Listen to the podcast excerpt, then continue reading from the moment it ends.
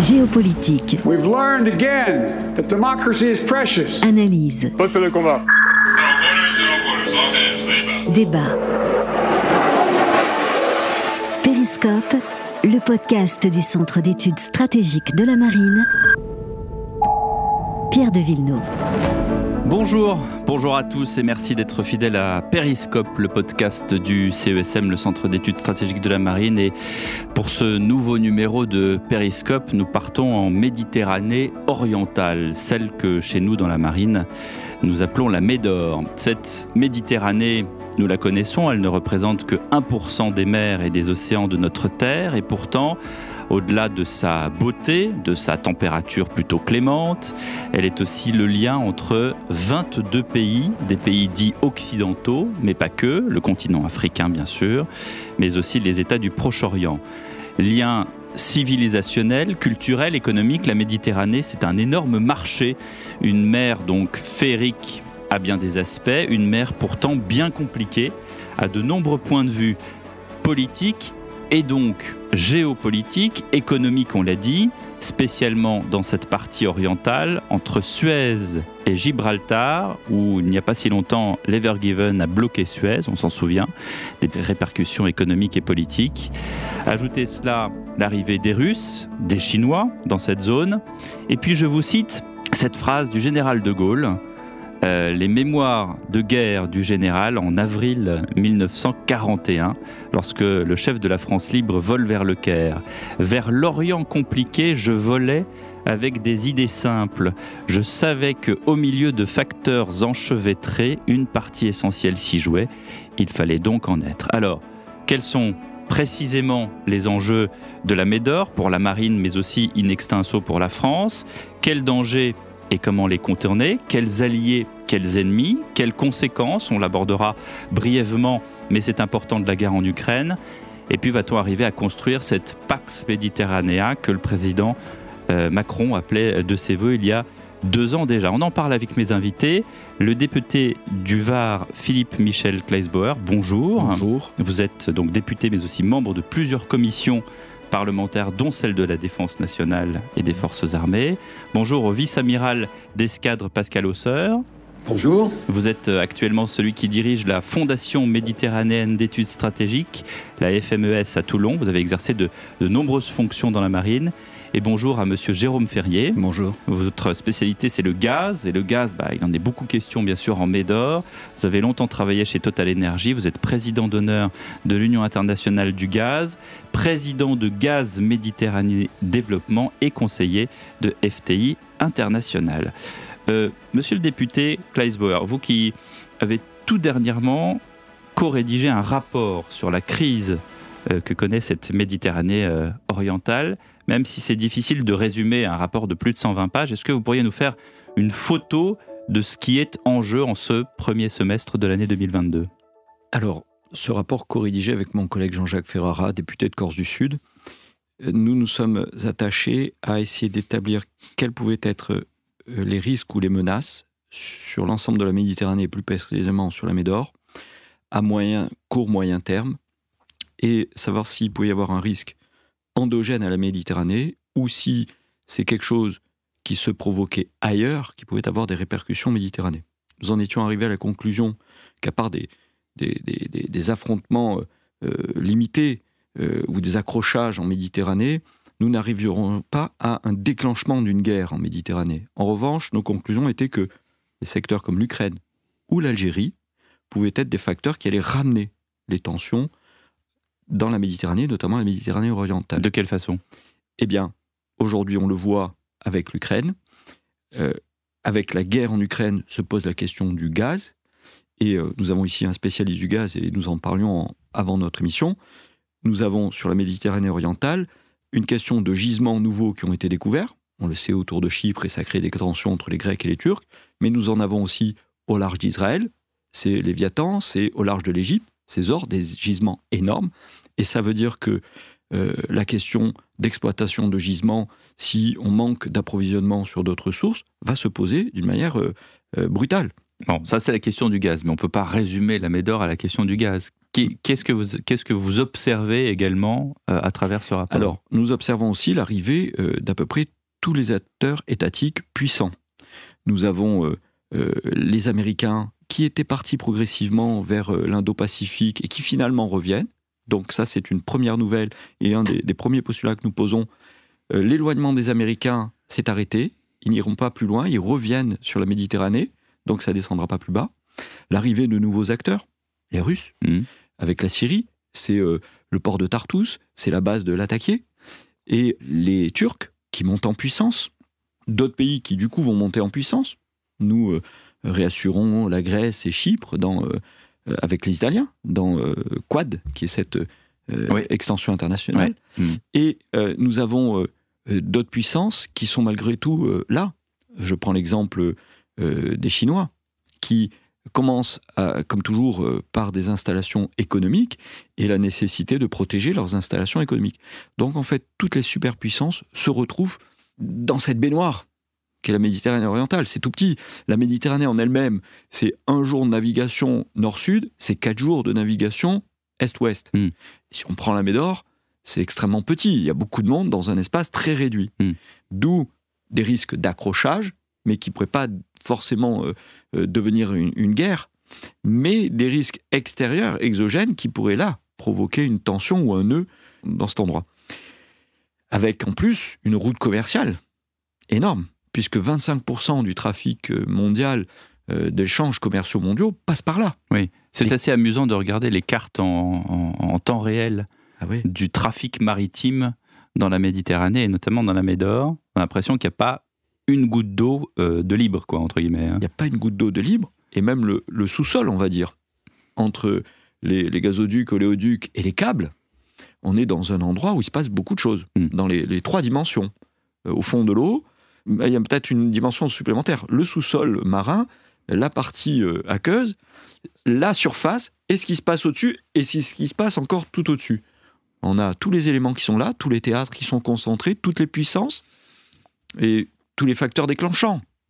Migration, énergie et euh, problèmes euh, politiques euh, ancestraux entre Mm. des pays. Bien Donc sûr. tous les ingrédients euh, pour qu'il y ait une étincelle qui se déclenche dans une espèce de d'arsenal où, tout est réuni, c'est ce qui a provoqué notre volonté d'étudier sur cette question euh, en profondeur d'éclairer nos collègues. Alors on va euh, en parler justement de tous cet aspect qui sont nombreux. D'abord les enjeux anciens et effectivement ce qui, arrivait, j'allais dire vous parliez de problèmes ancestraux et en effet ils sont là et ces problèmes ne sont pas résolus. On parlera également des enjeux récents et effectivement l'arrivée de la Chine, l'arrivée de la Russie, le rôle des États-Unis, le rôle de l'OTAN. Beaucoup de choses bougent d'ailleurs ces dernières semaines. Et puis on parlera également du rôle de la France, de la marine, et ce que la France pourrait faire? Euh, je voudrais d'abord interroger l'amiral euh, Hausseur sur ce qui vient d'être dit, sur ce premier scope, ce premier spectre de la Médor. Quel est votre point de vue à vous, amiral? Eh ben, je me retrouve euh, évidemment complètement dans ce que vient de dire le député euh, Klesbauer. Bon, on a une, une tension forte avec la Russie qui polarise tout. Mais cette tension nouvelle, elle s'ajoute à des tensions historiques très nombreuses. Parce que finalement, la Médor, elle concentre euh, énormément de rivalité et de tensions. Il y a bien sûr le conflit israélo-palestinien, ça fait des décennies qu'on en parle, mais il ressurgit régulièrement. Euh, en avril-mai dernier, on a eu une guerre euh, interne, euh, et on a bien vu que il faut pas grand-chose pour que on ait un, foyer de tension qui a des impacts et des répercussions partout dans la région. On a la tension euh, aussi, enfin euh, presque séculaire, entre la Turquie et, et la Grèce et Chypre. Euh, la dernière crise qu'on a eue, c'était à l'été 2020, une crise importante, et la France a été impliquée dans cette euh, pour résoudre en quelque sorte et faire tomber la tension. Mais là encore, ces rivalités, ces tensions entre ces pays, elles, reviennent très régulièrement. On a eu, euh, bien sûr, c'est une zone qui a connu quand même deux guerres, euh, dont une guerre euh, extrêmement violente en Syrie, qui a laissé le pays exsangue, et on a encore des remontées de violence régulières dans ce, en, en Syrie, avec une occupation de plein d'acteurs. On pourra en reparler peut-être. Il y a la Libye, bien sûr, qui borde cette région, et la guerre est pour l'instant figée, mais on a eu euh, plusieurs années de guerre euh, violente On a une, une rivalité entre Israël et l'Iran qui se passe le plus souvent en mer Rouge et dans le Golfe Persique, mais en fait qui a des réminiscences dans cette région, puisque l'Iran euh, euh, finance euh, le Hamas en Palestine, le Hezbollah libanais, les milices en Syrie, et donc on a là encore une, une implication de cette rivalité sur le théâtre de la Méditerranée orientale. On a dans un autre domaine une rivalité là aussi assez longue, de, enfin, qui, qui, qui date de plusieurs années entre la Turquie et l'Égypte pour une espèce de, de leadership sunnite régional et, et on, on, a une rivalité donc euh, presque enfin géopolitique et euh, spirituelle et culturelle mais euh, mais qui a des implications qu'on va retrouver d'ailleurs dans les, dans les problématiques gazières et puis d'une manière, générale, on a un expansionniste turc qui s'émancipe de l'Occident de façon structurelle depuis au moins une grosse dizaine d'années et presque 20 ans en fait, et qui s'exerce tout azimut et donc en, en Médor. Mais tout ça, donc, c'est un espèce de substrat de tension et de rivalité euh, sur lequel vient s'ajouter la guerre euh, russe en, Ukraine, qui est d'ailleurs la dernière euh, finalement illustration d'une politique euh, d'émancipation de la Russie, de, de, retour de la Russie en, dans, dans, une politique de puissance euh, un peu partout en Asie centrale, dans le Caucase, mais bien sûr en Méditerranée orientale. On l'a dit à Tartous, on la voit aussi en, en, mer Rouge avec mmh. Port-Soudan, et je pense que cette violence très forte en mer Noire va polariser et en quelque sorte toutes les tensions précédentes, mais elle, rajoute de la difficulté à la difficulté. Alors, en plus de tout cela, ce qu'on peut rajouter, Amiral Hausseur, c'est qu'il y a un, réarmement euh, naval progressif euh, qui a commencé en 2008 et qui euh, doit prendre fin en, en 2030 avec euh, des chiffres qui nous sont communiqués par Stratpol qui sont euh, quand même assez conséquents. Euh, quand je regarde par exemple le renouvellement et modernisation des forces de surface de l'Égypte, on est à plus 170%.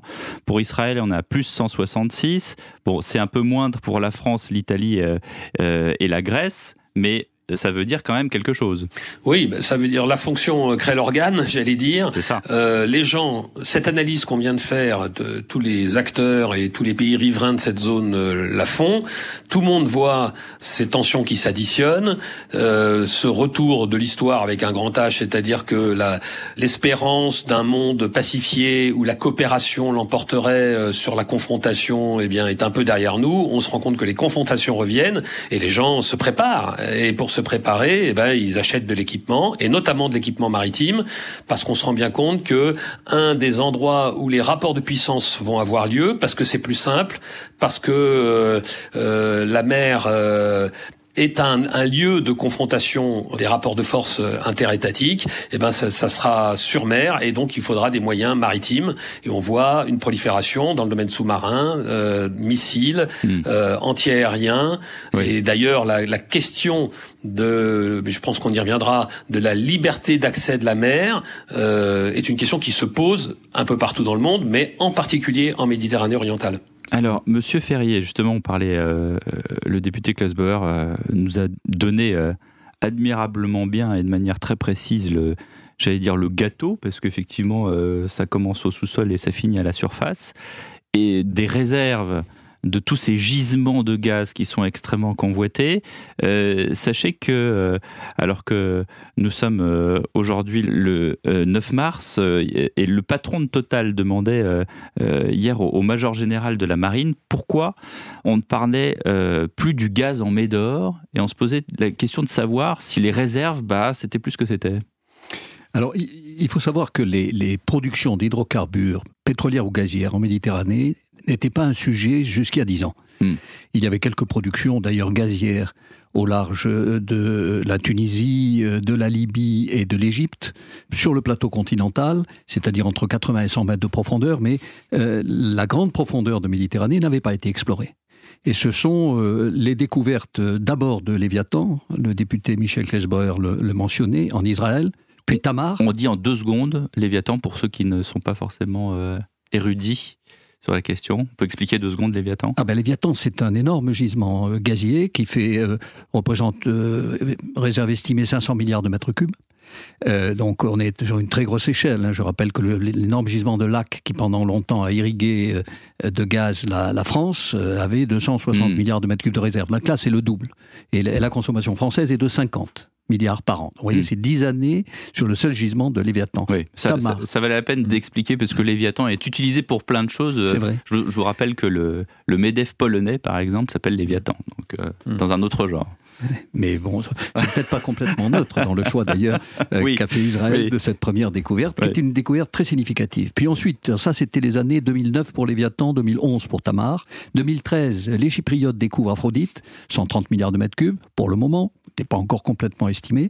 Et enfin Zor, vous l'avez mentionné aussi, en 2015, dont on estime à 850 milliards de mètres cubes encore là. Donc voilà, des réserves considérables qui vont bien au-delà évidemment de la capacité de consommation de ces pays, notamment Israël et encore plus Chypre. Se pose donc la question de l'évacuation de ces productions, qui sont des productions en mer, en mer profonde, et là euh, s'ouvre au fond euh, une alternative. Deux options. La première, c'est le gazoduc.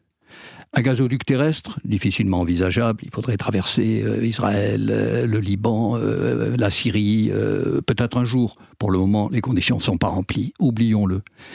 Une deuxième option existe aujourd'hui, c'est une évacuation maritime par mmh. un projet qui est porté par un consortium constitué justement par Israël, l'Égypte, Chypre et la Grèce et l'Italie, qui s'appelle EastMed et qui est un tuyau de taille euh, modeste, euh, ce qui peut d'ailleurs poser des problèmes à sa réalisation parce que c'est pas à l'échelle des besoins européens, mais ça peut être une, une première option. C'est 10 milliards de mètres cubes.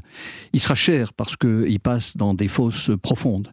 Et c'est un peu, il fait le parcours. Donc il passe par Chypre, ensuite la Grèce, et toutes les îles sont, sont progressivement desservies avant d'atteindre l'Europe. C'est un projet dans lequel on retrouve un certain nombre de partenaires ceux que j'ai mentionnés, auxquels viennent s'ajouter d'ailleurs, de manière assez étonnante, dans ce qui s'appelle le East Med Gas Forum, la Jordanie, on pourrait s'étonner pourquoi la Jordanie, qui n'a pas de débouché méditerranéen, mais voilà. Les territoires palestiniens, intéressant parce que ça veut dire qu'Israël a accepté que les territoires palestiniens soient partie prenante, parce qu'un jour, il y aura peut-être du gaz dans cette zone géographique. Le Liban, sur lequel les premiers forages ont été faits. Mais il y a un absent là-dedans, dans ce consortium, et ça ne vous échappera pas, c'est la Turquie. Hmm. Et donc, euh, à un moment, euh, il faudra que la Turquie rentre dans le jeu. On imagine mal que la Turquie, qui a des prétentions territoriales sur cette zone méditerranéenne, puisse laisser faire un tuyau qui quelque part lui échappe. Mais comment est-ce que vous expliquez cette absence? Eh, C'est une absence de facto? C'est une non, elle a été voulue par euh, ceux qui ont constitué ce consortium. Ah, ils, considèrent que, ils, considèrent que, la, Turquie n'a pas de réserve, à leurs yeux, en disant ben, le jour où elle aura déterminé des réserves, on verra. Et ensuite, euh, qui dit Turquie dit passage par la terre, parce que euh, l'option turque que la Turquie essaiera de privilégier, c'est que notamment les productions chypriotes aillent prioritairement vers la Turquie, qui est un grand pays consommateur de gaz et qui est un pays de transit, puisqu'il transite le gaz azéri, une partie du gaz russe à travers Turkish Stream à destination de l'Europe. Donc la Turquie va privilégier pour empêcher ce tuyau de sortir, d'où l'explication de ne pas faire partie du consortium et favoriser une solution terrestre. Et puis la deuxième option, et c'est celle qui me paraît la plus intéressante, et probablement avec la plus grande probabilité, c'est de liquéfier ce gaz. Liquéfier où? Deux options, là encore. La première, c'est de le liquéfier en Égypte. Pourquoi? Parce qu'il existe deux terminaux qui ont été réalisés, fabriqués, qui ont commencé à produire, et puis ensuite l'Égypte a baissé sa production, et donc euh, ils étaient en sous-capacité. Ils s'appellent Damietta et Igdou, ils sont sur la côte méditerranéenne. Donc on voit que là, à moindre coût, on pourrait évacuer l'ensemble de ces productions à travers euh, euh, l'Égypte et la liquéfaction du gaz. Ou enfin, une dernière option qui me paraît aussi très élégante et qui n'est pas forcément la plus coûteuse, c'est de mettre en commun ces productions qui sont dans un, périmètre de quelques dizaines de kilomètres, hein, euh, chacune dans ces zones économiques exclusives, mais à, la frontière. Et vous mettez en commun ces productions et vous réalisez ce qui se fait aujourd'hui, qui sont des, énormes plateformes qui s'appellent des FLNG, Floating LNG Platforms, sur lesquelles vous faites tout, c'est-à-dire vous séparez les fluides que vous remontez, ce sont des productions sous-marines bien sûr, vous traitez le gaz, vous le liquéfiez, vous le stockez et vous avez des méthaniers qui viennent à coller pour vous charger et évacuer vers les destinataires. C'est le en commun qui cloche, non? C'est le en commun. Vu, euh, ce que vous dites dans votre rapport, et je reprends notamment un titre de chapitre qui m'a assez frappé, c'est zone chrysogène. Hmm. C'est-à-dire qu'on a l'impression que où qu'on aille, il y a automatiquement une crise. C'est d'ailleurs le, première titre de chapitre. On commence dessus. Et c'est important, c'est pour bien euh, montrer à tout le monde qu'on est vraiment dans, dans une zone d'hypertension. Et là, on s'est seulement focalisé sur la Médor. Parce que dans votre énumération des montées en puissance des marines, il y a aussi les montées en puissance algériennes. Oui, bien sûr, je n'ai pas tout énuméré, mais effectivement, j'ai devant moi une infographie qui, euh, effectivement... On parlait tout à l'heure aussi euh, des, Plus 120 tensions. pour l'Algérie. Et, l'amiral Hausseur parlait et allait très loin vers le vent sur des, des, sujets qui peuvent être amenés à la Méditerranée. Nous sommes allés aussi très loin, puisque nous allons étudier euh, l'historicité entre le Maroc et l'Algérie sur le Sahara occidental, qui peut être un, des facteurs. Donc on est avec un, un, système euh, qui est extrêmement tendu et dont on sent bien que un événement peut être euh, propagateur sur l'ensemble. Mais là, ce que vous me décrivez tous les trois, et M. Ferry va peut-être répondre, c'est que j'ai l'impression d'être euh, pardonnez-moi de cette comparaison un peu hasardeuse, mais dans un épisode d'Astérix où tout d'un coup on découvre un, trésor et puis il y a toutes les nations qui se jettent dessus, comme s'il y avait des pièces d'or à peu près partout et du coup euh, tout le monde se tape dessus. Jérôme Ferrier. Euh, moi je défends l'idée, je, je, la défends depuis longtemps, elle est un peu mise à mal actuellement, sur le fait que le gaz peut être un facteur de paix et de stabilité, beaucoup plus que de crise et de guerre. Ça a été le cas pendant extrêmement longtemps, y compris dans des épisodes tendus. Euh, les plus anciens d'entre nous ont, souvenir, à l'époque, euh, dans les années 94-95, au moment des élections annulées en Algérie, où une tension extrême s'est opposée entre l'Algérie et les pays d'Europe du Sud, euh, il n'y a pas un mètre cube de gaz naturel liquéfié ou de gaz gazeux algérien qui est manqué au contrat. Un contrat, ça se respecte et ça se maintient. Il vous a pas échappé aussi que le seul lien tenu, certes, mais qui existe encore aujourd'hui entre la Russie et euh, l'Europe, ce sont euh, les livraisons de gaz. Peut-être euh, je serai démenti demain et, tout ça s'interrompra, mais ce fil qui tient encore... Je crois qu'on a décidé dernièrement de réduire de deux tiers les, importations. Oui, hein. mais pas de les supprimer. et c'est peut-être par ce fil demain qu'un contexte pacifié se reconstruira. Et donc ce qui se passe en Méditerranée orientale me semble être aussi symbolique de cette dimension paisible, si je puis m'exprimer, quand on sait par exemple que euh, le premier contrat d'exportation euh, d'Israël, hmm. euh, après la Jordanie, ils ont eu un petit contrat d'exportation vers la Jordanie, il a été avec l'Égypte. Bon, c'est quand même symboliquement très fort que Israël ait conclu avec l'Égypte un contrat gazier. Amiral Hausseur, avant d'enfiler votre TPB et d'aller sur la passerelle, vous pensez à une solution de paix aussi? D'abord, je voudrais euh, euh, rappeler que même s'il n'y avait pas de gaz, il y aurait de la tension dans cette région. J'ai rappelé les tensions historiques, mais ces tensions, elles peuvent nous sembler à nous, Français, qui sommes un peu loin de cette région un peu artificielle, un peu archaïque.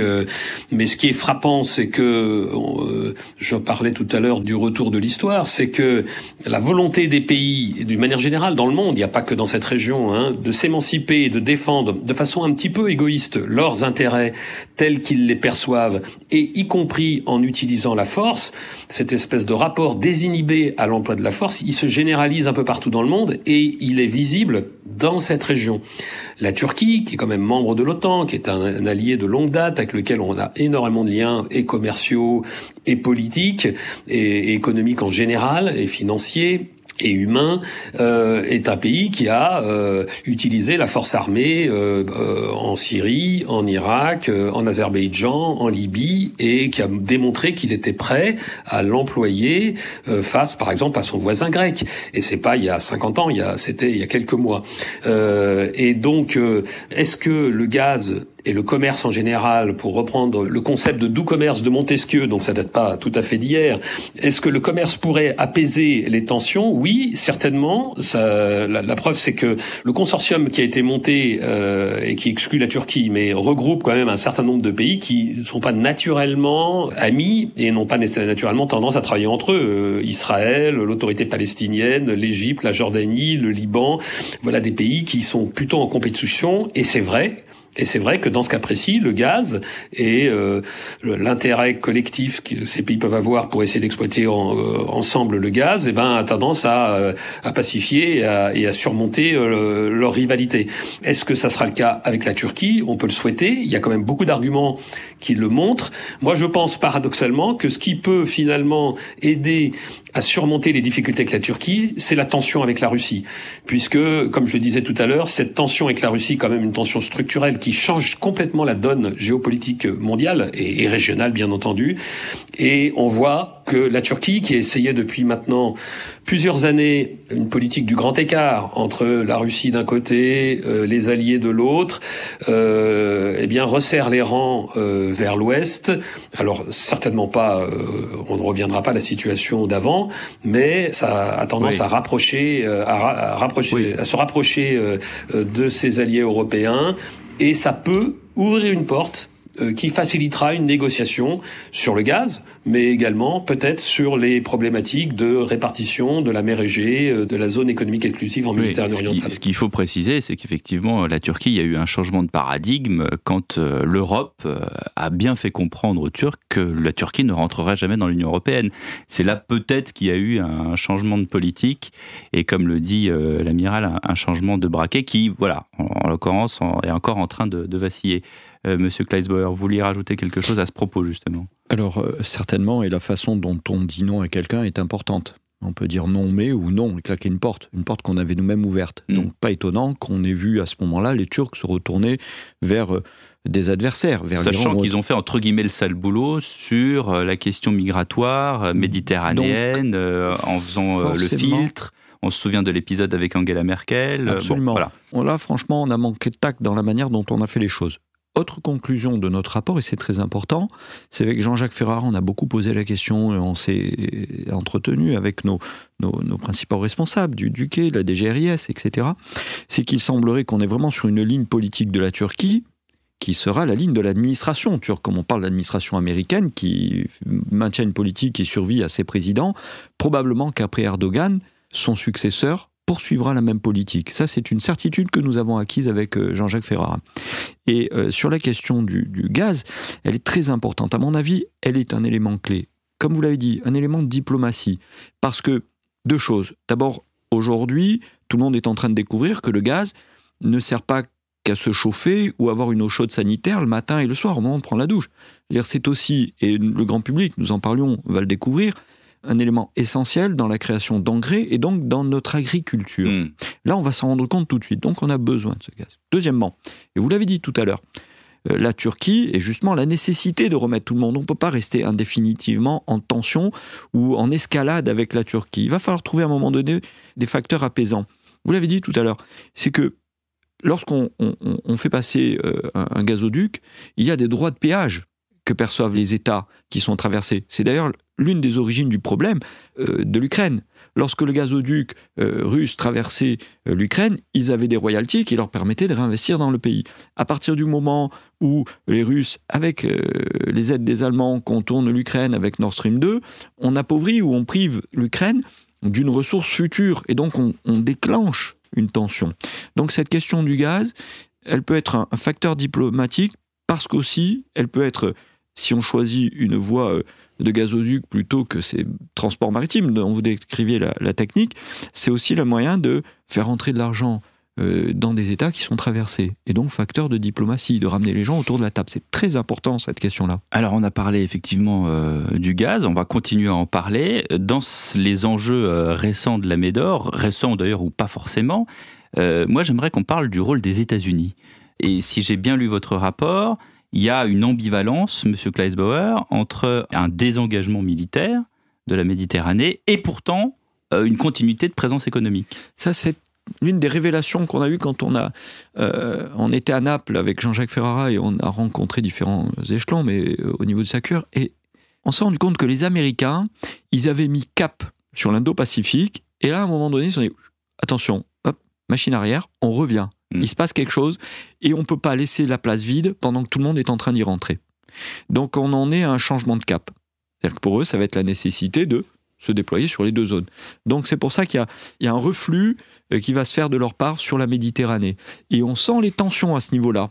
C'est-à-dire qu'au débouché euh, de Suez, on a donc, comme on a dit tout à l'heure, maintenant la présence des Russes à Tartus, et on est en zone de friction permanent avec les Américains et les Anglais. On a vu euh, le porte-aéronef euh, anglais être perturbé par les Russes. Ça se passe plutôt bien avec les Français. Ça, c'est euh, ce que nous avons recueilli de témoignages des marins français. C'est qu'il y a une forme de respect. Les Russes ne sont pas agressifs vis-à-vis des Français, mais ils le sont vis-à-vis des États-Unis et des Anglais dans cette zone-là. Donc, on a aussi, depuis un certain temps, depuis peu de temps, des frictions qui se provoquent. D'où ça va renforcer, à mon avis, la logique de la présence américaine. Jérôme Ferrier. Oui, les États-Unis, paradoxalement, sont dans une position que je qualifierais de plus confortable que les autres. D'abord parce qu'ils sont devenus autonomes d'un point de vue énergétique. Hmm. Euh, avec le gaz de schiste d'ailleurs chez eux. Avec, hein. absolument, hein, mais euh, absolument, avec du gaz de schiste qui leur permet non seulement d'être autonomes, mais de prétendre venir jouer un rôle sur la scène géopolitique par leurs exportations de GNL. Ces exportations de GNL, elles sont, elles resteront tout de même modestes, elles sont pas à la mesure des importations russes, mais euh, on voit qu'ils peuvent jouer ce genre de cartes. Ensuite, évidemment, ils ont vu l'OTAN se renforcer, hmm. et ça pour eux, c'était, j'allais presque dire, inespéré, parce qu'il y avait quand même débat sur euh, euh, le positionnement de l'OTAN et donc euh, le renforcement de l'OTAN et le réarmement d'ailleurs d'un certain nombre de pays, notamment l'Allemagne qui a, été, a surpris tout le monde et qui a été un, événement mm. significatif, a été de nature à renforcer les États-Unis. Donc les États-Unis sortent, si je puis dire, renforcés. On verra après. Hein, on, on, fera le décompte à la fin des événements, mais pour le moment, en tout cas, renforcés. Après avoir pendant longtemps quand même laissé espérer aux Européens que leur gaz naturel liquéfié importé en Europe pourrait venir se substituer au gaz russe. On n'est pas dans les mêmes enjeux. Et donc là, c'était euh, une illusion, une illusion d'ailleurs dans laquelle, euh, je dirais malheureusement, l'Allemagne a fait euh, l'erreur de ne pas développer ses terminaux. L'Allemagne est le seul pays important de l'Union européenne qui n'a pas d'accès au gaz naturel liquéfié par des terminaux.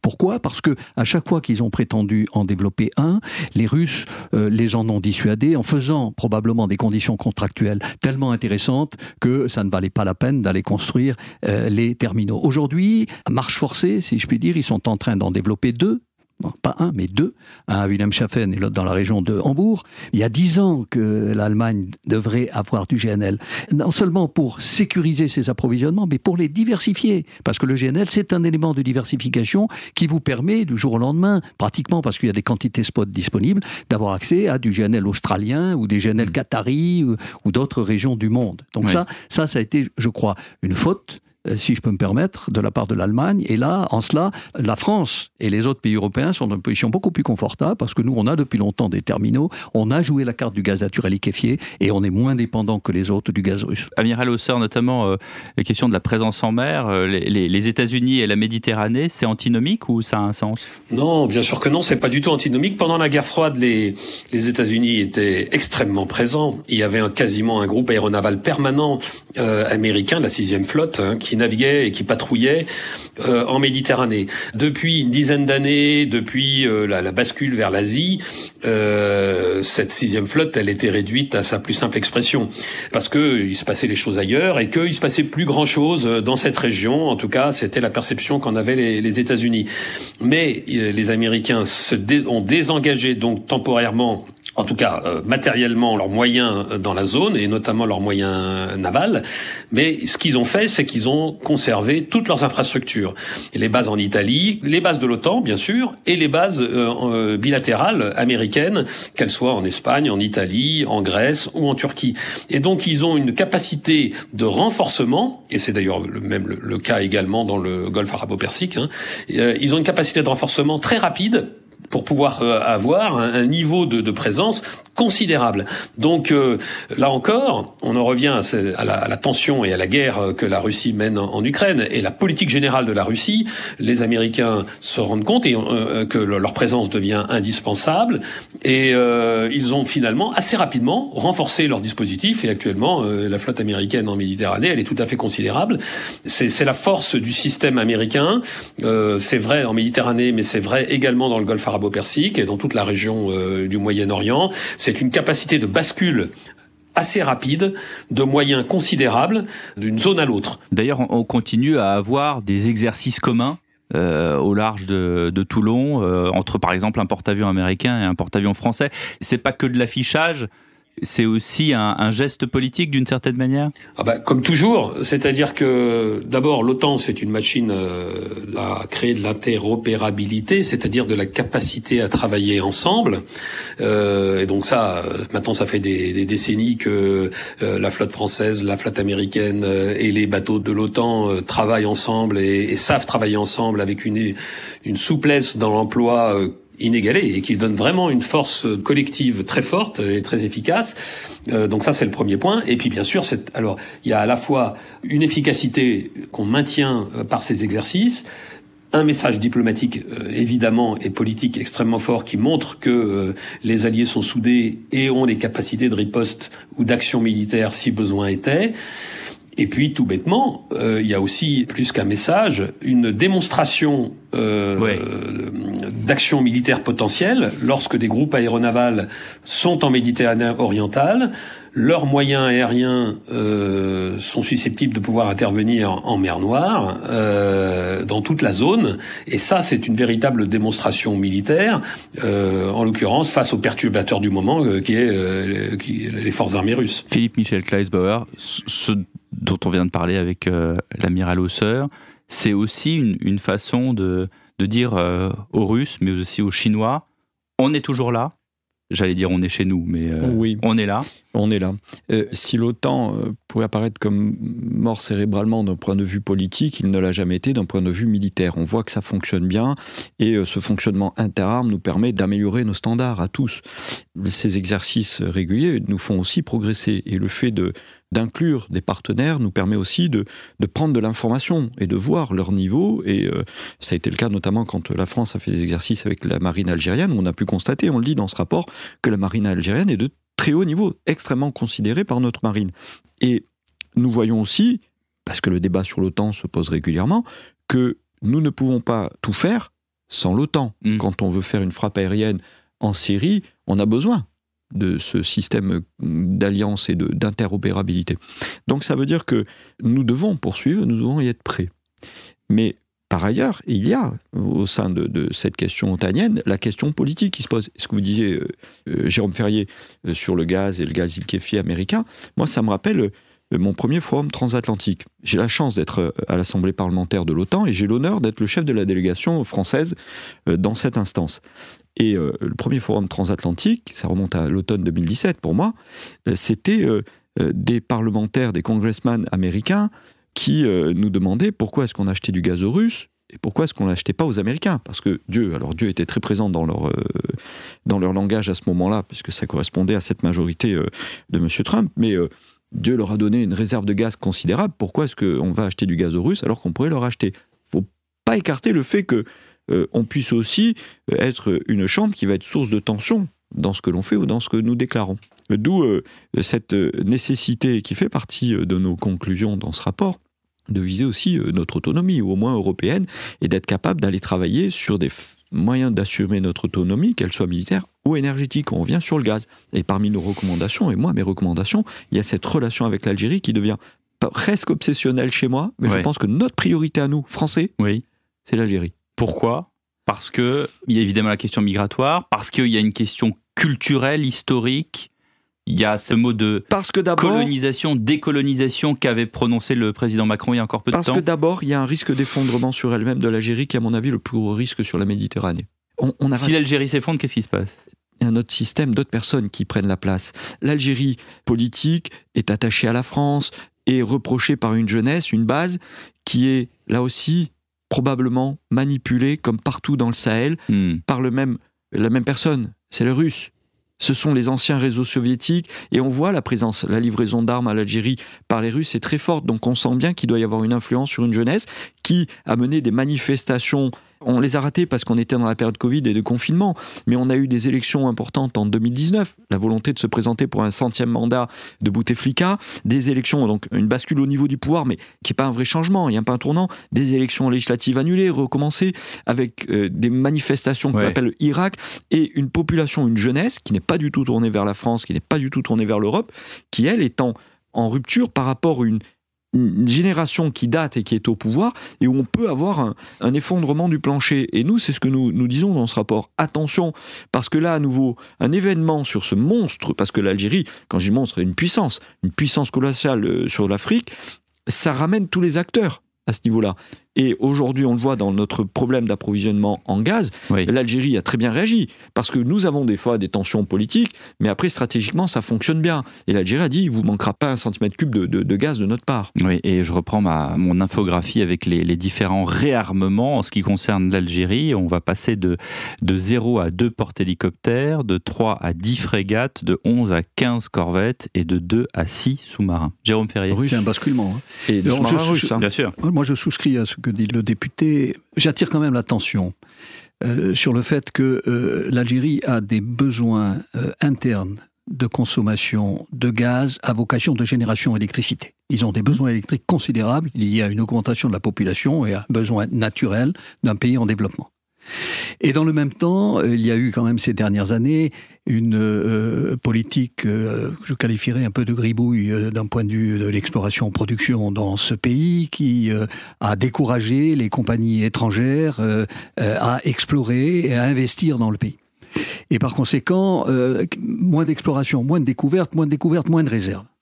Et le potentiel aujourd'hui de l'Algérie, par euh, l'application de ces deux facteurs, une consommation interne en croissance et une capacité de production limitée, fait que l'aide que l'Algérie pourrait amener dans cette situation critique actuelle est faible est presque marginal. Alors c'est bien qu'ils rappellent qu'ils euh, respecteront les contrats, et je rappelle quand même qu'ils ont interrompu le contrat à travers le Maroc, hein, pour des raisons euh, propres euh, aux relations difficiles entre l'Algérie et le Maroc. Donc il n'y a plus de gaz qui coule remontant par l'Espagne, par ce tuyau-là. Mais bon, on verra le futur. Mais ils ne sont pas à la hauteur de ce que pourraient être les besoins européens en situation de cessation d'approvisionnement de gaz russe. Je suis bien d'accord d'un point de vue approvisionnement. Philippe Michel euh, Oui, et je me situais sur le problème, le signe noir. Quand on a cherché le signe noir sur la Méditerranée, c'est-à-dire quel est le scénario que personne ne vient, verrait venir, on est tous concentrés sur la Méditerranée orientale pour les raisons que nous avons énoncées depuis tout à l'heure, mais en fait ça pourrait venir d'une autre zone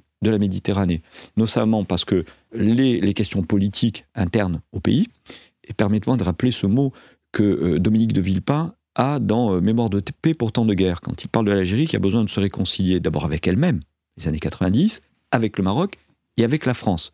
Vaste programme, mais vers lequel on devrait tous se concentrer. Parce qu'un effondrement politique ou un basculement politique fait un basculement géopolitique. Et en même temps, un pays qui est en train de se réarmer énormément, et nous le disons. Et euh, d'autres spécialistes ont, ont, aussi travaillé sur cette question en même temps, et j'avais lu un article dans la presse très intéressante, c'est que l'Algérie peut être capable, avec sa puissance maritime, d'imposer un déni d'accès au niveau de Gibraltar. Donc un contrôle de Gibraltar, comme on s'est battu longtemps pour le contrôle du canal de Suez. Ça veut dire que si vous avez un basculement politique de ce pays, et qui tombe dans des mains qui ne sont pas nos mains, euh, nos contacts habituels, idéaux, mais que c'est encore quelqu'un qui est un adversaire ou un compétiteur ou un super prédateur, eh bien on se retrouve avec un autre problème qui est complètement sur la Méditerranée orientale qu'on ne voulait pas voir parce qu'on est là avec nos copains espagnols, ça se passe bien, on s'entend tellement bien, on est des frères. Personne ne voyait arriver ça. Mais euh, l'accès à Gibraltar, qui est l'autre bout de la Méditerranée et euh, l'autre entrée ou l'autre sortie, euh, l'Algérie qui peut tout contrôler, une montée en puissance d'Algérie, je crois qu'on est à 160% d'augmentation des crédits défense sur l'Algérie. Donc c'est colossal, colossal. Et pas seulement pas seulement maritime. Je veux dire, c'est aussi sur le reste du pays. Et on a vu ce que ça donnait justement euh, cette affaire de, de l'Evergiven euh, qui a bloqué le canal de Suez et toutes les conséquences politiques, économiques. On n'a pas parlé du tout de la Chine. Il y a quand même, euh, justement, c'est aussi dans votre rapport. On en la parle. Chine. La Chine, elle est là d'un point de vue commercial. C'est les routes de la soie. Et donc, forcément, à un moment donné, il va y avoir protection des investissements, parce que ça, les Chinois le font. Et on l'a vu notamment, par exemple, euh, ce que ça donne à Djibouti. C'est-à-dire que quand ils s'installent quelque part, ils ne font pas les choses à moitié. Ça arrive, c'est massif. C'est euh, plus de 10 000 hommes à, à, Djibouti avec des infrastructures impressionnantes, qui paraissent même sous-dimensionnées par rapport aux 10 000 hommes qui y sont. Donc on se dit, ils se font euh, des bases qui pourraient accueillir beaucoup plus de monde. Ça veut dire que partout où ils sont, ils vont à un moment donné avoir la même ligne stratégique. D'abord, ils sont là commercialement, ils étranglent un peu euh, tous ceux à qui ils prêtent, et à un moment donné, euh, ils disent bon ben voilà, vous pouvez pas tout rembourser, alors on, va prendre un peu plus pied, on va se prendre un peu de d'espace. C'est ce qu'avait fait euh, Poutine avec Assad sur la Syrie. Je t'apporte de l'aide, mais en échange, je m'installe, l'attaquer, une base d'aéronefs, et Tartus, une base navale. Euh, Amiral Hausseur, euh, le rôle de la France et de la marine française dans la Médor, euh, plusieurs questions, et vous répondez dans l'ordre que vous voulez. De quels outils dispose-t-on? Qu'est-ce qu'on y fait? Sur quoi on devrait insister? Et quelles sont les alliances possibles dans les pays de la Médor? Donc face à cette nouvelle situation, c'est-à-dire global en Méditerranée, euh, c'est-à-dire cette fragmentation, cette émancipation, cet éloignement des modèles, ce réarmement généralisé, ce rééquilibre en termes de capacité entre euh, les deux rives, et donc finalement notre supériorité militaire est, est, est remise en cause. Il faut il faut l'accepter. Eh bien, euh, il n'y a pas une recette unique, c'est évident. On le voyait, on le voit vis-à-vis de la Turquie. Quand le président de la République disait que l'OTAN était avait un encéphalogramme plat, en fait, il évoquait, euh, rappelez-vous, euh, la situation en Syrie euh, et la posture de la Turquie, qui était quand même un allié, un membre de l'OTAN, et qui a mené une politique en Syrie conforme à ses intérêts, évidemment, mais qui était absolument pas conforme aux intérêts euh, des pays occidentaux et notamment de la France et, et, et même des États-Unis. Et l'OTAN était incapable d'intervenir dans, dans, ce domaine. On a eu d'ailleurs le même sujet lorsqu'il y a eu des tensions entre la Turquie et la Grèce, l'OTAN évidemment, ou entre, entre, la Turquie et la France, euh, à propos de, de l'embargo sur les armes en Libye, et, et l'OTAN est bien sûr et n'est pas intervenu parce que et donc en céphalogramme plat. En revanche, quand on a une menace euh, comme celle qui revient euh, face à la Russie, l'OTAN est parfaitement adapté puisqu'il a été conçu pour ça. Donc voilà un outil qui correspond bien à ce type de menace et d'ailleurs qui, incidemment, permet de resserrer les liens des alliés qui avaient tendance à s'éloigner les uns des autres. Donc ça c'est plutôt un bon point. Mais lorsqu'il s'agira euh, de l'Algérie, l'OTAN ne sera pas concerné, ou en tout cas aura beaucoup plus de mal à avoir une posture commune face à un sujet euh, vers le Maghreb, euh, parce que les positions des uns et des autres sont extrêmement différents. Les intérêts, l'Allemagne est de plus en plus présente en Algérie, et notamment pour les affaires de gaz, mais également pour des exportations d'armement. Et donc ses intérêts et sa vision des problématiques algériennes sera probablement assez différente de celle de la France. Et donc là, il faudra probablement créer une sorte de coalition ad hoc, un peu que ce qu'on a fait finalement. Euh, euh, lorsqu'il y avait une tension avec la Turquie en Méditerranée orientale et centrale, où on a Italie, Grèce, euh, Chypre, France, euh, un peu resserré les rangs pour montrer à la Turquie qu'il fallait pas aller trop loin. L'Union européenne a certainement aussi un rôle à jouer dans ce domaine. Alors, on sait bien que sur le plan militaire, c'est toujours plus compliqué, mais les leviers économiques, les leviers normatifs, les leviers juridiques, policiers, culturels et puis financiers, l'Union européenne, elle dépense plus de 4 milliards d'euros par d'aide au développement dans tous les pays de la rive sud de la Méditerranée. C'est un gros levier qu'on utilise d'ailleurs beaucoup vis-à-vis de la Turquie. Et pour finir, je pense que la France a évidemment euh, des outils euh, exceptionnels, militaires exceptionnels pour peser euh, dans cette région et pour notamment assurer maintenir le libre accès à la Méditerranée et donc au canal de Suez comme à Gibraltar, mais il faut qu'on prenne tous conscience qu'il y a un réarmement général dans le monde qui s'observe également dans cette région, et donc une progressive perte de notre supériorité technologique. Il ne faut pas qu'on se berce trop d'illusions et qu'on croit que on va continuer sans effort à pouvoir maintenir une supériorité qui nous permettra de toutes les façons, à la fin des fins, euh, de pouvoir utiliser la mer, de pouvoir être un peu le maître du jeu. Nous sommes aujourd'hui, à mon avis, de plus en plus euh, challengés dans ce domaine. Les Russes, mais également, on l'a dit, les Algériens, mais euh, d'autres pays, et la Turquie, si elle le souhaitait, a maintenant de plus en plus de capacité de faire ce qu'on appelle du déni d'accès, c'est-à-dire de rendre très difficile, voire impossible, euh, la rentrée dans une zone qu'un pays aurait décidé de nous interdire. Merci, merci à vous trois, merci au vice-amiral d'escadre Pascal Hausseur, merci au député modem du Var Philippe Michel Kleisbauer et merci à monsieur Jérôme Ferrier. Vous retrouvez notre podcast Periscope tous les mois. Et puis euh, sur le site du CESM, bien sûr, vous retrouvez nos études marines. À bientôt pour un nouvel épisode de Periscope. Vous venez d'écouter Periscope, un podcast du Centre d'études stratégiques de la marine présenté par Pierre de Villeneuve. Ce podcast et tous les podcasts du CESM sont disponibles dès maintenant sur vos plateformes d'écoute habituelles et sur cesm.marine.défense.gouv.fr.